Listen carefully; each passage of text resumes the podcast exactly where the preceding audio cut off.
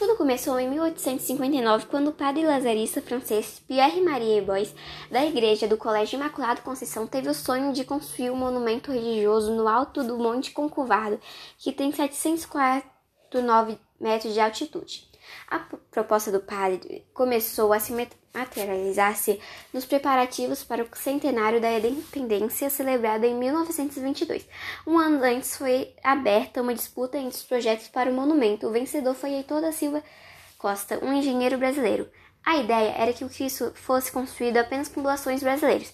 Com essa finalidade, em 1923, a Arquidiocese do Rio de Janeiro lançou a Semana do Monumento na qual foram arrecadados mil contos de réis. Anos depois foram feitas novas arrecadações.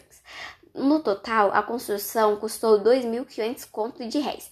É o equivalente a 9,5 milhões. O Cristo é feito de concreto armado de pedra e sabão.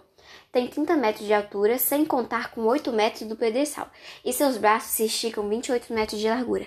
A estátua pesa 1.145 toneladas e é a terceira maior escultura do Cristo do mundo.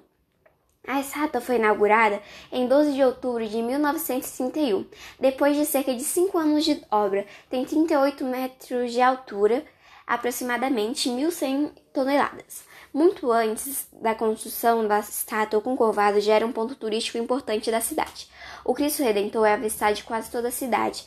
Este monumento foi eleito em 2007 uma das sete maravilhas do mundo moderno. Muito antes da construção da estátua, o Concovado já era um ponto turístico importante da cidade.